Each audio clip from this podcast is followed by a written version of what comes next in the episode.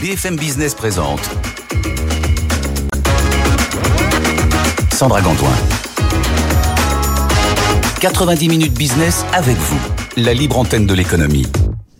La libre antenne de l'économie, 90 minutes business avec vous. Soyez les bienvenus dans cette dernière partie d'émission. Toute une demi-heure pour parler, ben finalement, pour parler tous les jours de votre vie en entreprise. On va parler d'évolution professionnelle aujourd'hui. Les aspects techniques, juridiques et les aspects un petit peu de vie de, de tous les jours. Deux experts, évidemment, pour parler de ce sujet. Nicolas Mancret, qui est habitué de cette émission. Bonjour, Nicolas. Bonjour, Sandra. Avocat associé au cabinet Janté et Mireille Blesse, vice-présidente de Capital Humain à Voisin Consulting Life Science. On rappelle un tout petit peu ce que c'est, euh, Mireille? Une entreprise de consulting, donc dans tous les métiers de la santé, qui accompagne en fait les laboratoires biotech, euh, medtech sur la mise sur le marché de médicaments et autres produits. Voilà, on va parler donc d'évolution professionnelle aujourd'hui dans cette partie d'émission. On est en direct en télé, en radio sur BFM Business et sur nos réseaux sociaux YouTube, LinkedIn, X et Facebook. Vous nous écrivez, vous nous posez vos questions à cette adresse avec vous at bfmbusiness.fr. Faites-le maintenant, comme ça on a euh, vraiment le, le temps d'alimenter et de répondre euh, à cette euh, émission pendant toute la demi-heure qui suit. On va, Nicolas, peut-être commencer par rappeler les contours juridiques de l'évolution professionnelle. Oui, volontiers, Sandra. Il y a effectivement de, de vraies notions juridiques sur l'évolution professionnelle, parce que c'est une question qui intéresse tout d'abord les élus dans l'entreprise, mmh. de deux façons. Déjà parce que dans la base de données économiques et sociales, désormais, il y a une obligation pour l'employeur d'inscrire des dispositions évidemment collectives qui concernent les moyens qui sont mis en œuvre pour assurer l'évolution professionnelle des, des, collaborateurs, et également parce que chaque année, le CSE, hein, donc le Comité économique et social, est informé et consulté sur la politique sociale. Et parmi les, les questions qui, qui, vont être traitées sur la politique sociale, il y a précisément le sujet de l'évolution professionnelle. Ça, c'est pour l'aspect euh, élu du personnel. Et puis évidemment, ce qui va intéresser euh, vos auditeurs euh, spécifiquement ce matin, c'est la problématique qui concerne les salariés pris à titre individuel. Alors là, il y a très brièvement deux idées phares. La première, c'est qu'il y a une obligation depuis 2014 de mettre en place un entretien professionnel tous les deux ans pour chaque collaborateur. Je précise bien que l'entretien professionnel, ce n'est pas l'entretien annuel d'évaluation. Hein. C'est quelque chose qui est tout à fait différent. Ça a pour objectif de dresser en fait un panorama sur les deux dernières années écoulées dans l'entreprise et, et, justement de voir s'il y a des possibilités d'évolution. Donc on va tenir compte de l'appétence du salarié, de son niveau de formation, de l'exigence de l'employeur et puis aussi évidemment de l'évolution de l'entreprise appréciée au sens large. Mmh. Ça, c'est tous les deux ans. Ensuite, il y a une autre obligation, tous les six ans cette fois-ci, d'établir un véritable bilan professionnel.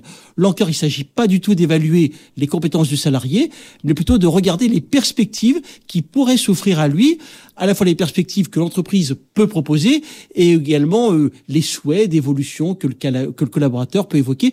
C'est vraiment un, moment, euh, on va dire, un peu intime du point de vue professionnel, où on laisse de côté les, dossiers et où on s'interroge un peu sur les, les possibilités euh, d'évolution que le salarié pourrait connaître dans l'entreprise. Donc c'est tous les six ans et ça donne lieu évidemment à la rédaction d'un compte rendu. Mireille, on a l'impression quand on voit ce qui est mis en place, ne serait-ce que juridiquement dans les entreprises, dans les structures, c'est quelque chose qui est réellement envisagé, pris très au sérieux et fait par les entreprises, l'évolution professionnelle. C'est un aspect des choses qui est, qui est bien organisé. Oui, alors oui, c'est bien organisé. Après, euh, le, le, sujet que moi j'ai quand, quand j'écoute ça, c'est qu'effectivement, on le regarde là d'un d'un point de vue juridique oui. et que finalement euh, est-ce que c'est ça répond je dirais aux besoins et aux attentes euh, à la fois de l'entreprise et des salariés? Je sais pas euh, je m'explique ce matin je réfléchissais je me disais euh, finalement un boulanger est-ce qu'on a enfin je fais la différence entre titre emploi métier etc on dit pas bah tu es boulanger junior tu vas devenir boulanger senior parce que ton pain il est bon. C'est le client il aime bien le pain et finalement euh, si la personne a envie de continuer à être boulanger bah il va continuer dans son métier et s'il a envie de d'élargir son métier sur autre chose il va le faire et il aura pas enfin s'il travaille dans une entreprise il va pas forcément avoir besoin de, de toute cette structure et je dirais de tout de tout ce matériel pour le faire.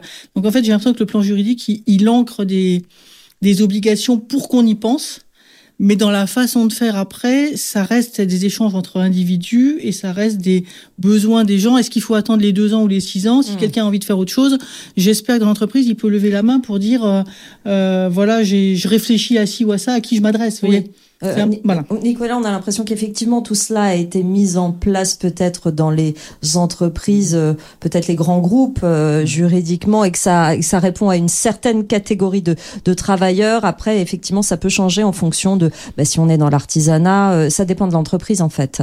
Ça dépend tout à fait de l'entreprise, et ça nous amène à un sujet, c'est de quoi parle-t-on lorsque on évoque la question de l'évolution professionnelle? Eh ben oui. Alors, il n'y a pas vraiment de définition arrêtée par le Code du travail peut-être tant mieux, hein, mais on peut donner euh, des illustrations, notamment sur une catégorie de la population euh, sur laquelle le législateur ou la jurisprudence s'est beaucoup prononcé, c'est l'évolution professionnelle des femmes. Hein. Alors deux illustrations. Tout d'abord une loi du 24 décembre 2021 qui prévoit désormais un quota de femmes dirigeantes qui devraient siéger dans les conseils d'administration, avec évidemment un dispositif d'accompagnement pour les entreprises qui seraient pas capables euh, d'arriver euh, à ce quota qui est fixé. Autre illustration, bien sûr, c'est euh, le cas des, des femmes qui, revenant de congés maternité, doivent être placées dans une situation d'égalité professionnelle avec les hommes. Entendez par là, il n'y a pas de raison que parce que une collaboratrice a fait un, deux ou trois enfants et que donc elle a été absent un certain temps, elle ne puisse pas avoir la même évolution professionnelle mm. que les garçons euh, qui euh, ont travaillé sur réserve évidemment de la prise du, du congé euh, parental. Troisième observation, c'est un sujet peut-être plus plus communément euh, maîtrisé aujourd'hui, c'est la problématique du harcèlement euh, moral ou, sexuel d'ailleurs parfois. Hein. on vérifie lorsqu'il y a des craintes de situations de harcèlement que la possibilité ou pas d'accéder à une évolution professionnelle euh, n'ait pas été conditionnée euh, à des demandes qui seraient euh, qui pourraient caractériser une forme de harcèlement de la part du collaborateur. Donc les entreprises sont attentives à ça et lorsque ce ne sont pas les entreprises, c'est le juge évidemment. Bon, avant d'en arriver à, au, au, finalement aux situations concrètes qui mènent à l'évolution professionnelle, Mireille, je, je sens qu'il y a une sorte de décalage hein, dans ce qu'on dit entre effectivement ce qui est mis en place, les outils en quelque sorte, Nicolas, dont vous parlez, et euh, finalement la situation réelle sur le terrain en fonction des, problématiques. C'est dû à quoi? C'est fait que l'évolution professionnelle est en train d'évoluer elle aussi? Euh, Moi, effectivement, j'ai des vraies questions parce que quand on quand on regarde l'évolution pour euh, quelqu'un, la, question c'est qu'est-ce qui va motiver l'évolution déjà? Et ce qui va la, motiver, en tant que DRH, moi j'espère que c'est l'envie.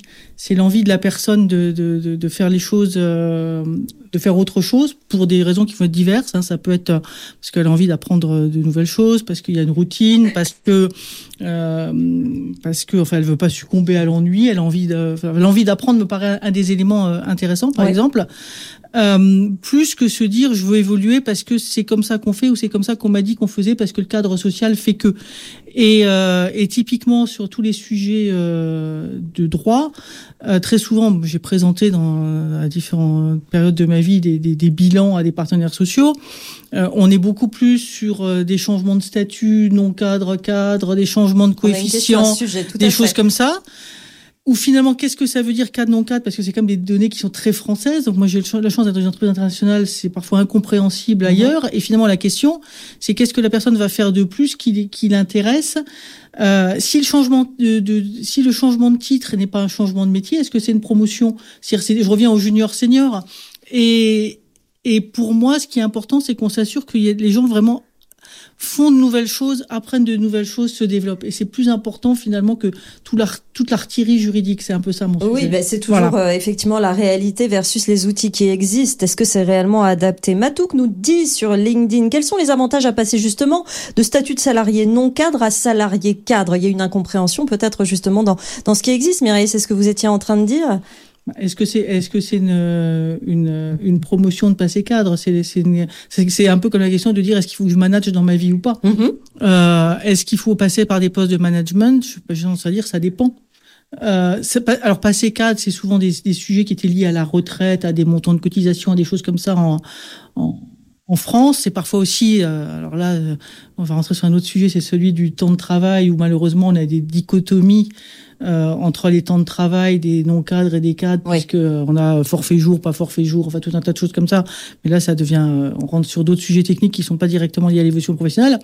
Mais sinon, euh, on est sur du statut, mais on n'est pas sur du métier. Oui, c'est ça. Euh, donc, et moi, je fais une grosse différence euh, sur ces sujets-là. Quand quelqu'un dit je veux passer cadre, qu'est-ce que ça change dans ta façon de travailler demain, enfin, ou moi, j'ai quasiment que des cadres chez moi, donc euh, la question ne se pose pas, mais voilà. Nicolas, est-ce qu'il y a une, une réponse euh, à cela de votre côté? Alors, c'est vrai que les, historiquement, les conventions collectives mmh. sont euh, habituellement traitées en deux parties, le statut non cadre d'un côté, le statut cadre de l'autre.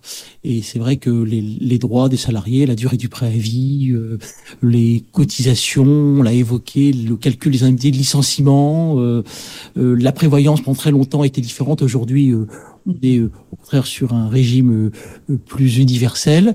Euh, peut-être qu'un jour on réussira à sortir de cette dichotomie. D'autant que historiquement le cadre c'était celui qui avait une fonction d'encadrement. Aujourd'hui, la définition du cadre, c'est également quelqu'un qui a une compétence technique. Mm, mm. Alors du coup, à partir de quand euh, ma compétence technique est-elle suffisante pour que je sorte du statut d'employé ou d'agent de maîtrise pour être promu cadre? C'est euh, un beau sujet de réflexion pour les partenaires sociaux peut-être. Une question. Est-ce qu'il faut un statut d'ailleurs? Mireille, par rapport à ce que vous disiez euh, tout à l'heure, qui est proactif dans ces cas-là? Est-ce que c'est l'entreprise qui propose une évolution professionnelle ou c'est une demande du salarié ou du collaborateur je vais faire une réponse de normande, je suis pas normande, mais euh, un peu les deux. un peu les deux. Euh, ce qu'il y a, c'est que hum, la question pour moi, c'est à quel moment euh, finalement le salarié doit doit doit lever la main ou est-ce qu'il doit lever la main Donc c'est une, question, effectivement du côté du salarié de ce que vous dites. Et alors pour moi, c'est le salarié, il doit il doit réagir quand il est en maîtrise de poste quand il a fait ses preuves, qu'il a montré quelque chose, parce que on voit notamment sur certaines jeunes générations que bah, veulent évoluer tout de suite, mais euh, il faut quand même avoir maîtrisé un minimum ce qu'on ce qu'on demande. Donc ça veut dire aussi obtenu des, des, résultats. Et après il y a la manière de demander, c'est-à-dire que demander c'est montrer de l'ambition. Donc il y a des entreprises dans lesquelles on se dit ah oui c'est bien super, il a de l'ambition. Euh, et en même temps, moi, en tant que DRH, je suis plus sensible à des gens qui vont lever la main pour appartenir à un groupe de projet, qui vont aller euh, liker ou tweeter des choses sur l'entreprise parce qu'ils se sentent partie prenante de l'ensemble, à des choses comme ça, qui vont participer à des groupes de réflexion sur euh, je ne sais quoi. Euh, parce qu'ils montrent leur engagement finalement dans, dans l'organisation et leur envie d'aller plus loin et leur envie que les choses se passent bien. Mm-hmm. Donc euh, ceux-là, ils sont aussi détectés, ils n'ont pas besoin de lever la main, c'est assez spontanément vers eux qu'on pourrait aller s'il y a des, possibilités d'élargissement de, de, poste. C'est un peu au feeling et en fonction de chaque euh, collaborateur finalement. Nicolas, est-ce qu'il y a euh, juridiquement euh, un cadre sur les moments où on peut demander à évoluer professionnellement? Alors, il n'y a pas de cadre juridique. C'est vrai que l'entretien professionnel ou l'entretien annuel d'évaluation euh, euh, peut être une bonne opportunité, mhm. ou tout simplement, en fonction de la vie de l'entreprise, euh, la réalisation d'un bon contrat, d'un projet, la mesure d'une performance professionnelle, le fait que le salarié a l'impression de tourner en rond, ça peut être différentes situations d'opportunité pour évoquer cette promotion. Euh, une, une, question sur les motivations dont on parlait euh, tout à l'heure. Est-ce qu'on demande une évolution professionnelle pour avoir plus de salaire ou est-ce que ça correspond à un autre besoin? Quelles sont les, les motivations à évoluer dans ce que vous voyez, Mireille? Alors, dans les motivations, il y a effectivement la dimension salariale et je pense qu'aujourd'hui, en plus, dans les contextes euh, d'inflation qu'on a connus récemment, c'est clair que les gens se, se posent la question de dire comment est-ce que je peux gagner euh, un peu plus. Donc, euh, on va pas, pas le nier. Après, si la motivation pour, pour évoluer n'est que salariale, je pense que c'est un peu limitant dire ça comme ça. Euh, et puis moi, j'ai un peu un rêve comme des rages, c'est de me dire finalement, euh, j'ai pas besoin de les faire évoluer quand, pour pour avoir plus. Je m'explique. Euh, je prends un métier de vente, mais je pourrais prendre la même chose sur un chef de produit ou n'importe où, un acheteur même. Euh, on va donner à un junior des, des clients plus faciles, des contextes plus faciles. Quand la personne va, va évoluer dans sa compétence, dans son expérience, finalement, on va lui donner des clients plus compliqués ou des plus gros clients. Euh, Est-ce qu'il faut changer les titres? Est-ce qu'il faut parler d'évolution dans ces cas-là, moi, mon rêve dans une entreprise, on parle tout le temps d'entreprise agile, etc. Et sur ces sujets-là, on n'est pas du tout là-dedans. Évidemment, se dire, bah, c'est évident pour tout le monde que cette personne-là a plutôt des grands comptes parce qu'elle a une vraie expertise et qu'elle sait gérer plus de complexité versus quelqu'un qui va être plus junior. Et cette même personne va gagner deux fois, trois fois, quatre fois, peut-être même plus, x fois ce que ce que le jeune va, va gagner. J'ai envie de dire, ça se dit en anglais, mais and so what? Euh, Et alors? Et mhm. finalement, euh, ce qui est important, c'est d'élargir son champ, d'avoir envie de, de, de, de, progresser, de découvrir de nouvelles choses. Après, euh, après voilà. Nicolas, votre avis sur la question, les motivations de l'évolution euh, professionnelle? Alors, les motivations sont salariales, Mireille vient d'en parler. Et puis, euh, c'est également une forme de différenciation euh, dans le statut de reconnaissance de l'entreprise et de ses collègues de travail. Je crois que ce sont les, les deux principales motivations euh, de l'entreprise. Est-ce que le fait, par exemple, de lisser euh, les salaires euh, entre les hommes et les femmes en entreprise, qui est un, vrai sujet en ce moment. L'égalité salariale euh, va freiner en quelque sorte l'évolution, bah, peut-être du côté masculin dans les entreprises. Est-ce que ça va avoir cet effet négatif finalement, cette comment dire normalisation, cette égalité pour tout le monde? Quel est, quel est votre avis là-dessus, Nicolas? Alors moi, je vais donner un avis uniquement juridique. Vous savez qu'il existe un index sur l'égalité homme-femme mm-hmm. qui lui-même correspond à un certain nombre de critères. Et donc ces critères sont assez techniques et précis. Donc en pur droit, moi je dirais que ça n'a peut-être pas d'impact immédiat. Mais je vais laisser euh, la vision RH euh, à Mireille. Mireille. Alors sur les critères, moi, il se trouve que j'ai un critère qui bouge, enfin, ça bouge pas beaucoup chez moi sur l'index. Si je dois, si je dois parler de la situation que je vis actuellement, parce qu'en fait j'ai plus de femmes que d'hommes et donc j'ai une discrimination dans l'autre sens. Donc, euh, donc parfois les, les indices ont quelques quelques limites parce que oui, ça c'est pour la présence, c'est pas pour l'égalité salariale par exemple. Oui, bah, c'est pour l'égalité, euh, c'est pour l'égalité homme-femme en l'occurrence dans, dans l'organisation. Oui. Donc euh, du coup, on se retrouve dans des dans des situations où, la, dire, moyennisation ou le lissage a des effets un peu contraires à ce qui est attendu. Après, après, ça, ça change pas les, les motivations des femmes à travailler.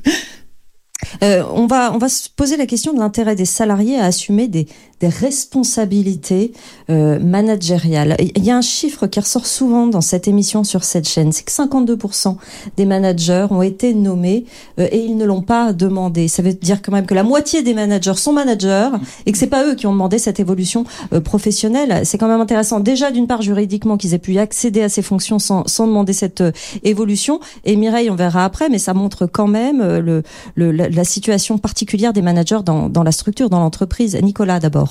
Alors, le, ça, c'est le sujet de la promotion sans mhm. avoir été promu, oui. que l'on découvre euh, un matin. Euh, ça pose euh, deux sujets. Le premier, c'est si le salarié n'arrive pas à occuper convenablement ses fonctions, est-ce qu'on peut le, lui reprocher alors qu'il n'y a pas eu d'avenant au contrat de travail manifestant l'accord des deux parties sur cette promotion? Et puis euh, euh, le, le, second point, évidemment, euh, c'est la mesure de la responsabilité s'il y a une difficulté, avec en germe, évidemment, on en parlera tout à l'heure, la, la, question de la formation professionnelle. Parce que on ne s'improvise pas manager, je crois. Il faut former et accompagner les collaborateurs dans cette fonction nouvelle, qui est en fait pas simplement d'occuper techniquement le poste qui était de, le leur, mais désormais de pouvoir diriger, accompagner, construire une équipe avec des collègues qui précédemment, il y a encore quelques jours, étaient euh, leur égal dans l'entreprise. Exactement, effectivement. Qu'est-ce que vous constatez, vous, Mireille, à ce sujet?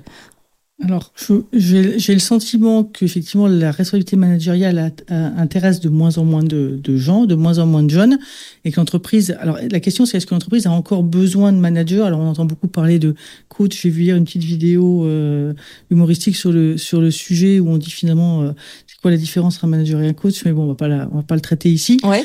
Euh, et où effectivement, on, peut se poser la question de se dire finalement, est-ce que avec le travail à distance, avec tout ce qui se passe, quelle est la nature de management De quoi parle-t-on encore quand on quand on parle de management? Ce qui est sûr, c'est que notamment sur des jeunes générations, mais pas que, on a aujourd'hui un risque quand on est manager qui est plus euh, prégnant que ce qu'il était il y a quelques années, notamment parce que les gens, quand ça va pas et qu'on leur dit que ça va pas, ont plus facilement tendance à dire oui, j'ai été harcelé sur l'évaluation. Quand quelqu'un évalue aujourd'hui, en fonction de la façon dont il va dire les choses, il va prendre plus de risques qu'il y a quelques années parce qu'il y en a vite une judiciarisation de ces choses-là. Mhm. Et donc, il est, il est vrai que les gens hésitent beaucoup plus à aller vers des rôles managériaux pour des raisons qui sont liées à une évolution plus, plus sociétale, en fait. Oui, effectivement, ils ont énormément souffert et mis été au centre du débat depuis euh, les mm. dernières années et euh, notamment la pandémie et le, et le mm. télétravail. Euh, effectivement. Est-ce que justement, c'est le rôle de l'entreprise, Nicolas, de former, bah, être manager, c'est une chose, mais finalement à, à, avoir cette ambition et à accéder à des postes plus élevés au sein de la structure? Alors, le Code du travail comporte un article qui mentionne que ce contrat doit être exécuté de bonne foi. À partir de ces définitions euh, assez larges, on a tiré un principe. Le principe, c'est que l'employeur doit veiller en permanence à l'employabilité de ses salariés. Et l'employabilité, ça signifie qu'il faut suivre le collaborateur tout au long de son évolution professionnelle et veiller à maintenir son niveau de compétence. Alors pourquoi maintenir son niveau de compétence? Parce que le poste que vous occupez aujourd'hui, demain, pourra être obsolète, parce que les tâches auront disparu, parce que les souhaits de vos clients ne seront plus les mêmes, et donc il faudra faire évoluer ce collaborateur. Et donc pèse sur l'entreprise une obligation de veiller à l'employabilité. Comment y arriver? Bah, Tout simplement en faisant ce fameux entretien professionnel dont on parlait tout à l'heure, mais surtout en accordant aux salariés des moyens pour qu'ils soient formés dans l'entreprise. Mmh. Pas simplement formés au poste qu'il occupe, mais euh, aux fonctions que demain il pourrait occuper. Donc c'est une vraie responsabilité. C'est pas simplement un concept juridique, ça donne lieu à différentes illustrations de jurisprudence, c'est-à-dire de décisions de cours d'appel ou de juridictions supérieures, mmh. qui parfois ont condamné les entreprises qui pendant des années avaient laissé euh, un salarié sur la même fonction sans avoir cherché à pouvoir euh, le faire évoluer professionnellement. Mireille euh, moi, j'ai un, cas récent. En fait, il y a quelque chose que, que Nicolas n'évoque pas. C'est euh, finalement la communication quand les quand les gens sont ont un échec, parce que euh, former les, les salariés, ok. En même temps, on apprend beaucoup en, en faisant hein, le learning by, by, doing. Et dans l'entreprise, ben, c'est en étant confronté aussi aux situations que le salarié va apprendre un certain nombre de choses. Moi, j'ai un cas récent de quelqu'un qui était un excellent euh, technicien. C'est des cas assez classiques qu'on a nommé manager. Et au bout de quelques mois. Alors on a fait un coaching, on a accompagné, il a, enfin il a eu euh, un accompagnement personnalisé.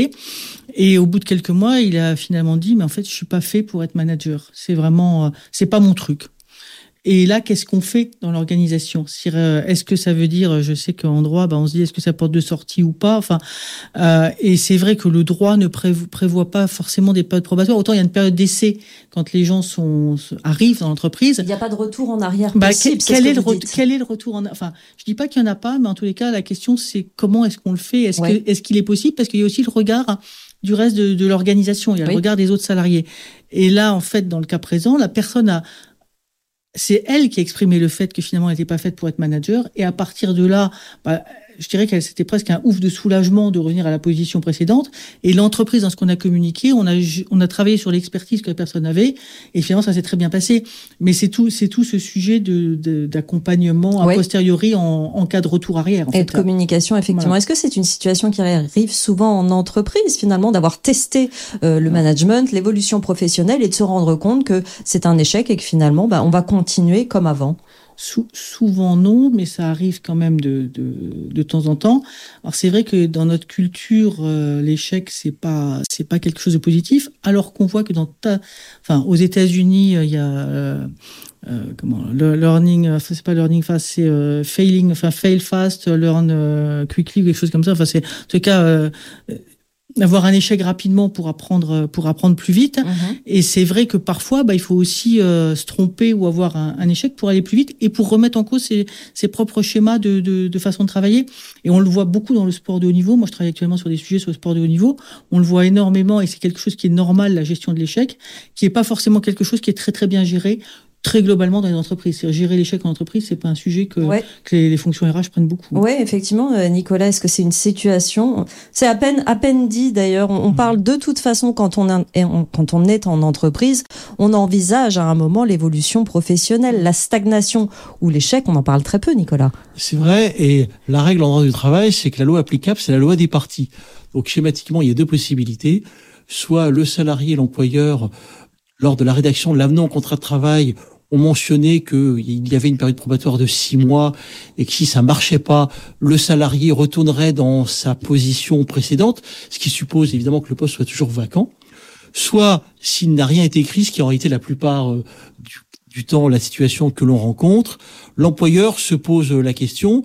Premièrement, euh, est-ce qu'il faut que je laisse plus de temps au collaborateur parce qu'il n'a peut-être pas encore pris euh, mm. le, bon costume hein, pour occuper ces nouvelles fonctions et si au bout de quelques temps, l'employeur est persuadé que le salarié n'y arrivera pas et que le retour en arrière, c'est-à-dire sur le poste précédent, est impossible, mhm. alors à ce moment-là, on va envisager le licenciement et on rentre dans un schéma euh, procédure de licenciement avec derrière éventuellement contestation et, et discussion euh, devant euh, les juridictions compétentes. Cette question pour éviter l'échec, est-ce que on doit faire un bilan de compétences avant d'envisager une, une, évolution professionnelle ou est-ce que c'est quelque chose qui peut se, se faire sans? Je vous pose la question à tous les deux, Nicolas. Alors le bilan de compétences, euh, effectivement, il, est prévu, il est à l'initiative de l'employeur ou du salarié. Et euh, au titre de ce bilan de compétences, on va examiner euh, un peu en profondeur, euh, parfois avec l'aide justement d'un consultant spécialisé, mmh. l'état des compétences collaborateurs, celles qui sont visibles, celles qui le sont un peu moins. Et bien sûr, on, on traitera du sujet de l'évolution professionnelle. C'est vraiment l'une des thématiques qui doit figurer dans le bilan de compétences professionnelles. Oui, l'évolution professionnelle, le bilan de compétences peut donner lieu à une évolution professionnelle dans la structure. Mireille, c'est pas une, une sortie obligatoire juste derrière parce que souvent on passe ce bilan euh, de, compétences un peu dans dans une période de, doute. Euh, ça peut être euh, une suite une suite logique dans dans l'entreprise. Si je regarde mon, expérience, c'est vrai que Là aujourd'hui, j'ai pas beaucoup de bilan de compétences parce qu'on prend très en amont finalement les, les demandes des salariés et on accompagne très tôt. Donc on, on, passe pas par le bilan de compétences. Enfin, moi, je passe très peu par le bilan de compétences. Euh, les, les 4-5 dernières années, je suis pas sûr d'en avoir fait faire, donc euh, voilà. Euh, mais par contre, ce que je vois, c'est que dans les entreprises, quand je vois des bilans de compétences, très souvent, c'est parce qu'effectivement, il y a le salarié est en doute, il n'a pas suffisamment levé la main ou il est, il n'a pas la crédibilité pour qu'on le fasse évoluer. Donc en fait, il est en questionnement sur lui-même dans une posture, on va dire inconfortable dans l'entreprise, de crédibilité ou de choses comme ça. Et finalement, c'est souvent une porte vers plus vers l'extérieur parce qu'effectivement il, il s'interroge sur ce qu'il pourrait faire et il part vers d'autres actions beaucoup plus souvent que dans, dans l'entreprise. Mais c'est l'expérience que j'ai. Je dire, je, je, représente pas toutes les sociétés, tous les DRH, donc euh, c'est ma c'est ma perception. En tous les cas, j'ai plus souvent vu des bilans de compétences qui finissaient vers d'autres euh, d'autres sujets vers l'extérieur. Des, des, questions, deux petites questions un peu plus philosophiques pour terminer cette euh, discussion. Euh, Est-ce qu'on peut faire encore aujourd'hui toute sa carrière dans une même entreprise, Nicolas? En droit du travail, euh, rien ne, ne l'interdit. Oui. Voilà. Il n'y a pas de problème. Dans les faits, dans les faits, c'est vrai que le, le, mouvement professionnel vers une autre société, c'est l'occasion d'une d'une remise en cause, d'un changement de, de, perspective, de nouveaux interlocuteurs.